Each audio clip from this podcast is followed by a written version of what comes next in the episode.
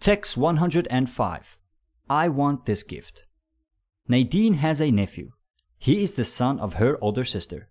Today is her nephew's birthday, and she doesn't know what to get him for a gift.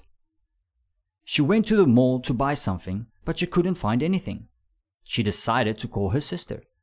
She asked her for her opinion on what she could get for her son. Her sister told her that he has been wanting a teddy bear for months. She thinks it's a good idea. Nadine goes back to the mall and she tries to look for a teddy bear. She found one, but it was a tiny one. She knows her nephew would prefer having a big one. She keeps on shopping. Then she finds a big one. It's a huge and blue teddy bear. She thinks it's perfect. She buys it. It was only $30. She goes directly to her sister's house and gives him the teddy bear. It was the best gift he ever had.